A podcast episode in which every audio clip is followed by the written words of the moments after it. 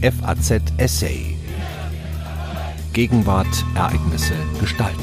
Revolution ist nicht ein kurzer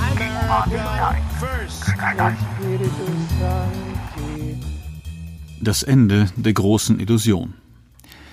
Er war Journalist, Politiker, Bestsellerautor und hatte 1933 den Friedensnobelpreis erhalten. Als nach dem Zweiten Weltkrieg eine Verteidigungsgemeinschaft der westlichen Demokratien gegen die Bedrohung durch die Sowjetunion gegründet wurde, war Sir Norman Angels lebenslange Suche nach einem Rezept zur Überwindung von Kriegen am Ziel. Eine Erinnerung von Michael Rühle. Am 4. April 1949 trafen die Außenminister der Vereinigten Staaten, Kanadas und zehn westeuropäischer Staaten in Washington zusammen, um einen Verteidigungspakt zu unterzeichnen. Kaum vier Jahre nach dem Ende des Zweiten Weltkriegs verpflichteten sich die Vereinigten Staaten zum militärischen Schutz Westeuropas. Isolationistische Versuchungen hatten nicht verfangen. Dennoch waren sich nicht alle zeitgenössischen Beobachter der historischen Tragweite dieser Entscheidung bewusst. Die Washington Post unkte, die Unterzeichnungszeremonie sei vermutlich spektakulärer als ihr Anlass. Andere Beobachter hatten indes verstanden, dass der neue transatlantische Verteidigungspakt weit mehr war als ein Beistandsversprechen auf einem Stück Papier. Der italienische Außenminister Carlo Graf Sforza, der sich einst geweigert hatte, für Mussolini zu arbeiten, verglich den Washingtoner Vertrag mit der englischen Magna Carta, die er als permanente Schöpfung beschrieb. Die wohl beste Charakterisierung des neuen Pakts gelang jedoch dem politischen Kommentator Walter Lippmann. Der Pakt, so schrieb der Amerikaner wenige Tage später, beschreibe eine Interessengemeinschaft, die viel älter sei als der Konflikt mit der Sowjetunion und diesen Konflikt folglich auch überdauern werde. Der Pakt hatte noch einen weiteren prominenten Befürworter. Sir Norman Angell, 1872 geboren, 1967 gestorben, Journalist, Friedensaktivist, Politiker, Bestsellerautor und Friedensnobelpreisträger von 1933. Sein Eintreten für eine Verteidigungsgemeinschaft der westlichen Demokratien gegen die Bedrohung durch die Sowjetunion markierte das Ende einer lebenslangen Suche nach einem Rezept zur Überwindung von Kriegen. Das politische Leben Angels ist daher in vielerlei Hinsicht ein Spiegel der tragischen ersten Hälfte des 20. Jahrhunderts. Nachdem er Zeuge geworden war, wie exzessiver Nationalismus und totalitäre Ideologien Europa in zwei Weltkriege gestürzt hatten, musste der berühmteste Friedensaktivist der Welt erkennen, dass eine Allianz westlicher Demokratien das beste Modell war, um in einer unvollkommenen Welt den Frieden zu sichern. Rolf Norman Angel Lane war ein weltgewandter Brite, der mehrere Jahre in den Vereinigten Staaten und Frankreich zugebracht hatte. Den Nachnamen Lane ließ der stets auf öffentliche Aufmerksamkeit bedachte Autor von 40 Büchern schon früh fallen, um fortan unter dem wohlklingenden Namen Angel zu firmieren.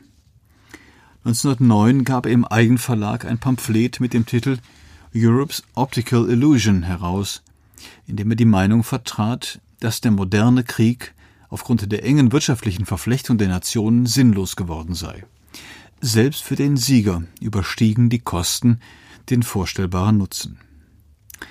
Kaum ein Jahr später erschien das erweiterte Manuskript in Buchform und wurde ein Bestseller.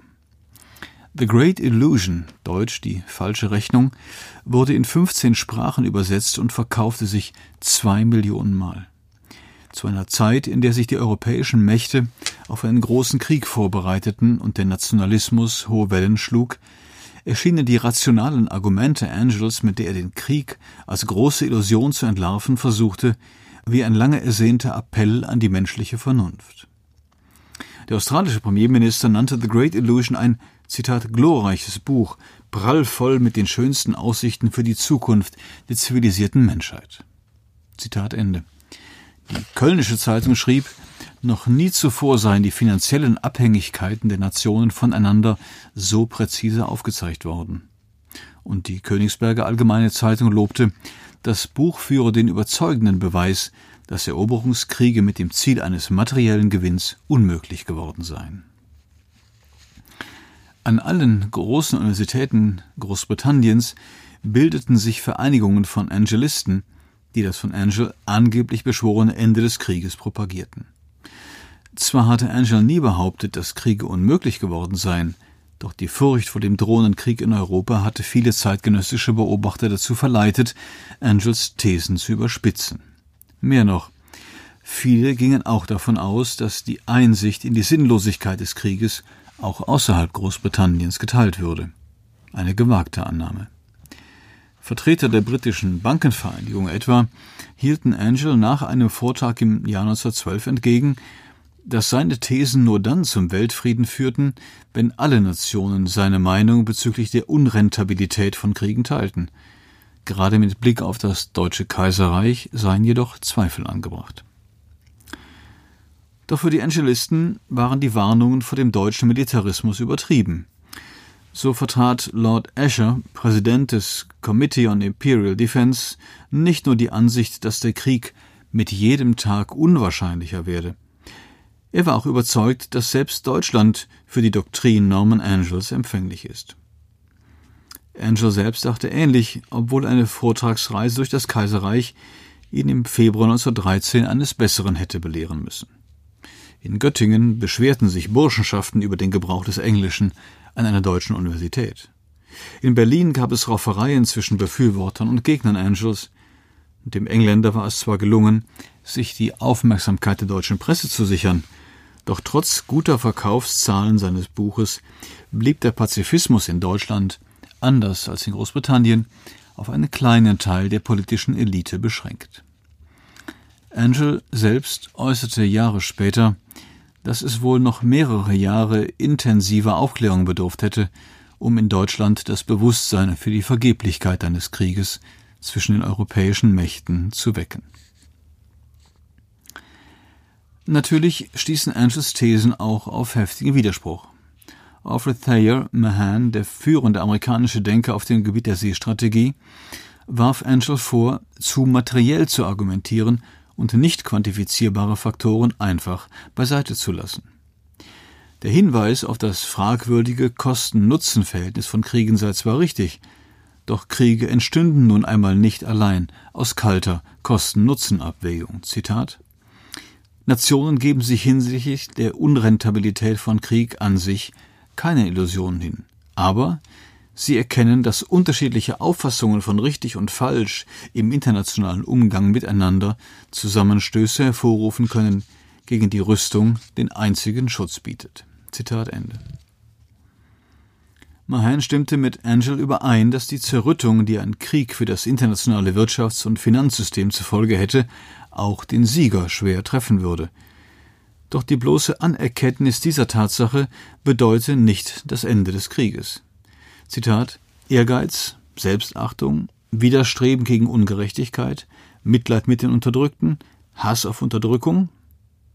Dies alles seien Motive genug, um den Krieg auch weiterhin nicht aus der internationalen Politik zu verdrängen. Gefühle und Überzeugungen aber seien Faktoren, mit denen sich Angel so Mahan kaum auseinandersetze. Angels Great Illusion sei selbst eine Illusion, weil sie auf einer tiefgreifenden Fehlinterpretation menschlichen Handelns beruhe. Auch andere Kritiker hielten Angels nahezu ausschließlich wirtschaftliche Argumentation für zu eng gefasst. Wenn man Angel höre, so ein deutscher Rezensent im Jahr 1911, so könnte man denken, der ganze Streit der Menschheit bewege sich um Aktien. Mit seiner Schrift hatte sich Angel gegen den in Großbritannien weit verbreiteten Fatalismus im Hinblick auf einen unvermeidlichen Krieg mit Deutschland gewandt, indem er ihn mit rationalen Einwänden zu entkräften suchte. Gründe dafür gab es reichlich. Als das Kabinettsmitglied Winston Churchill 1913 an einer britischen Universität die Meinung vertrat, Sicherheit sei am besten dadurch zu erreichen, dass man stärker sei als sein Gegner, brachte ihn ein sichtlich verärgerter Norman Angel mit der Gegenfrage in Bedrängnis, ob Churchill diesen Rat auch Deutschland geben würde. Diese Episode war typisch für den eigentlich eher scheuen, aber rhetorisch brillanten Friedensaktivisten. Dass er seine spezifisch auf das britisch-deutsche Verhältnis bezogenen Argumente jedoch über Gebühr verallgemeinerte, verlieh seinen Thesen ein Maß scheinbar universaler Gültigkeit, die die eher weitschweifige Materialsammlung von The Great Illusion nicht hergab. Mehr noch, obgleich Angel nie behauptet hatte, Krieg sei unmöglich geworden, wohl aber, dass der kalkulierte Einsatz militärischer Macht kontraproduktiv und unrentabel geworden sei, machte die scheinbare Plausibilität seiner Beweisführung wie auch sein Hang zur rhetorischen Zuspitzung seiner Argumente ihn bald blind für die Realität. Im Oktober 1913 zitierte ihn die amerikanische Zeitschrift Life mit den Worten Das Ende der militärischen Auseinandersetzung zwischen Mächten wie Frankreich und Deutschland oder Deutschland und England oder Russland und Deutschland ist bereits gekommen. Für jeden war es während der letzten sechs Monate erkennbar, dass diese großen Nationen nichts dazu bewegen wird, die immensen Risiken einzugehen, die mit dem Gebrauch ihrer lächerlichen militärischen Instrumente verbunden sind, falls sie es vermeiden können. Das bewaffnete Europa verwendet gegenwärtig den größten Teil seiner Zeit und Energie darauf, eine Vorstellung einzustudieren, von der alle Betroffenen wissen, dass sie wahrscheinlich nie aufgeführt werden wird. So Angel. Wie sehr in den Reihen der britischen Liberalen ein naiver Zweckoptimismus rationale Überlegungen verdrängt hatten, wurde nicht nur in den Äußerungen Angels deutlich. Das nicht sein konnte, was nicht sein durfte, war eine Geisteshaltung, die auch in parlamentarischen Kreisen ihren Niederschlag fand. Als während der Juli-Krise 1914 ein liberaler Hinterbänkler, Außenminister Edward Grey, gegenüber kategorisch Großbritanniens Neutralität forderte, stellte ihm Grey die Frage, was im Falle einer deutschen Verletzung der Neutralität Belgiens zu tun sei. Ein Moment lang, so berichtete Grey später, hielt der Abgeordnete inne, wie jemand, der sich in vollem Lauf mit einem unerwarteten und unvorhergesehenen Hindernis konfrontiert sieht. Dann sagte er mit Nachdruck, das wird Deutschland nicht tun.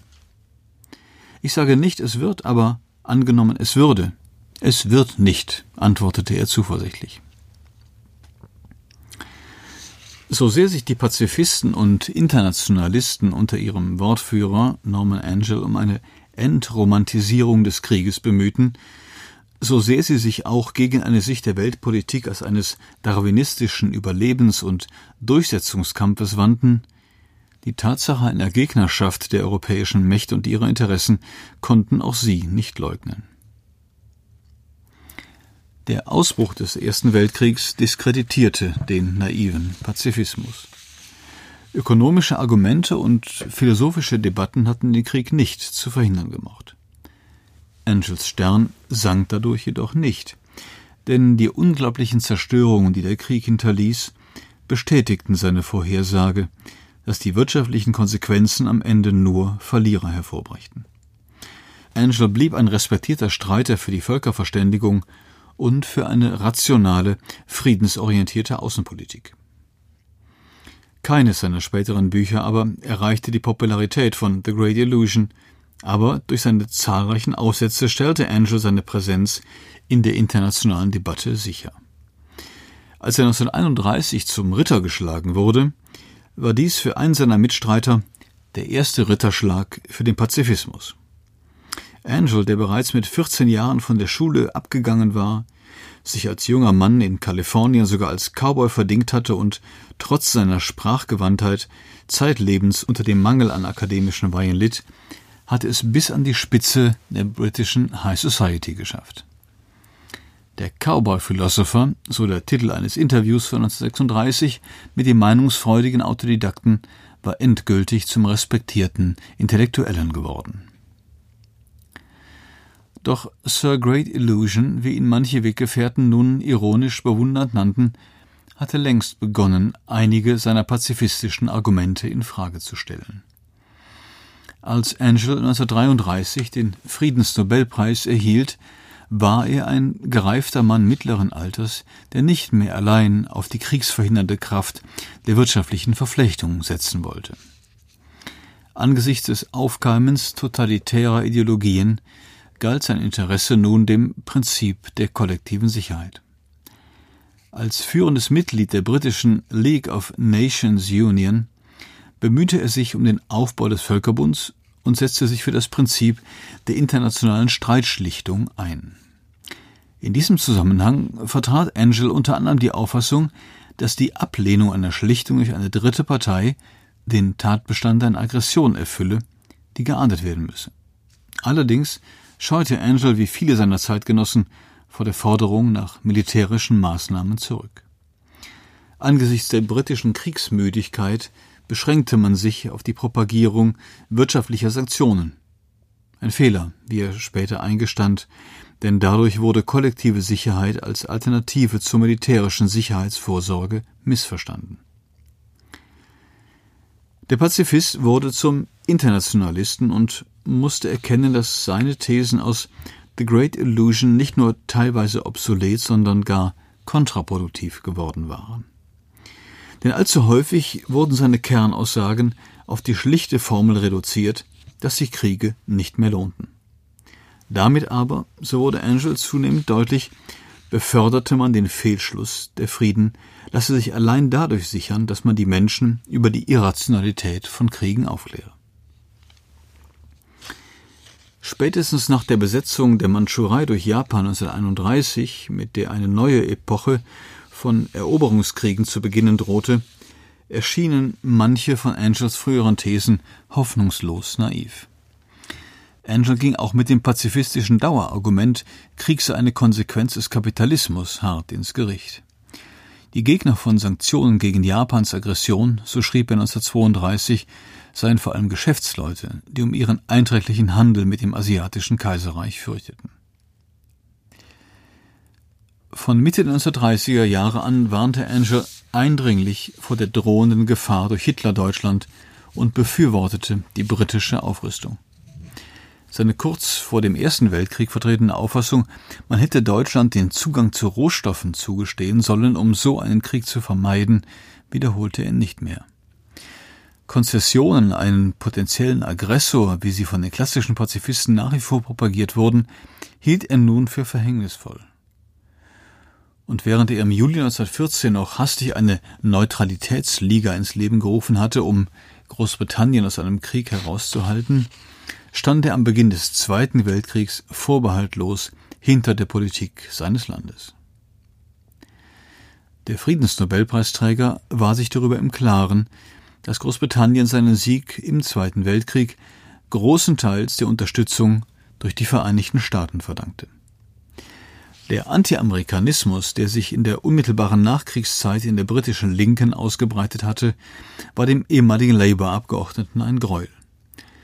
Auch der sich zur selben Zeit in den Vereinigten Staaten ausbreitende Isolationismus bereitete Angel, der auch die amerikanische Staatsbürgerschaft besaß, große Sorgen. Bereits 1917 hatte Angel auf Drängen seines amerikanischen Journalistenkollegen Walter Lippmann einen Aufsatz verfasst, in dem er Amerika zum Kriegseintritt aufforderte. Nun, nach dem Zweiten Weltkrieg, war für den überzeugten Atlantiker offensichtlich, dass man der neuen politischen und militärischen Bedrohung durch die Sowjetunion nur durch einen Zusammenschluss gleichgesinnter Demokratien begegnen konnte. Als 1948 die Verhandlungen über einen transatlantischen Verteidigungspakt begannen, stießen sie bei Angel auf Zustimmung.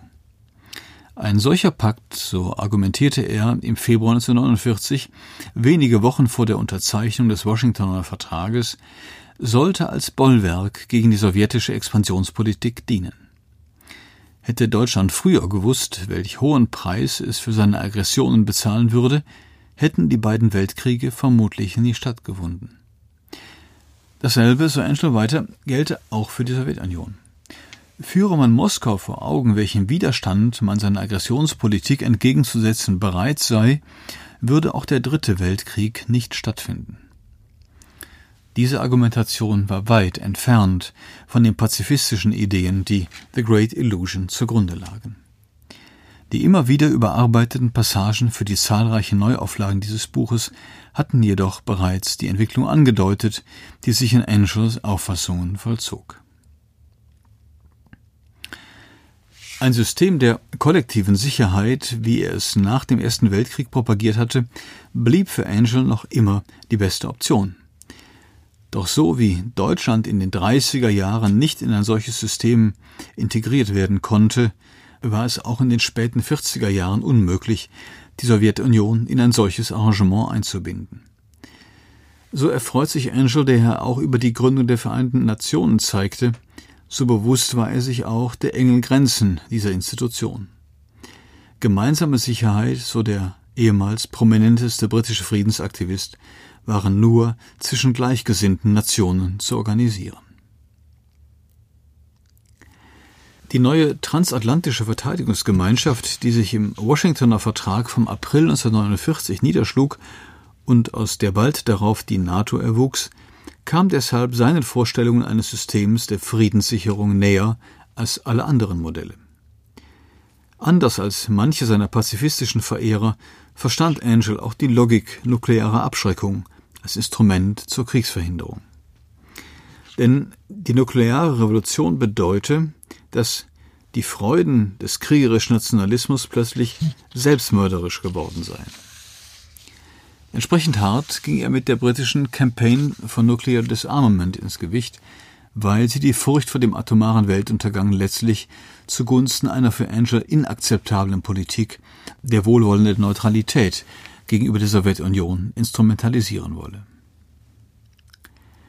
Es gehört zu der Tragik Norman Angels, dass er heute zwar als einer der ersten Theoretiker der modernen internationalen Beziehungen gilt, sein Name aber bis heute vielerorts mit einer Behauptung verbunden wird, die er nie aufgestellt hatte, dass der Krieg durch die wirtschaftliche Verflechtung der Nationen unmöglich geworden sei. Angel hatte lediglich argumentiert, dass traditionelle Eroberungskriege aufgrund ihrer immensen Kosten wirtschaftlich ruinös und damit sinnlos geworden seien.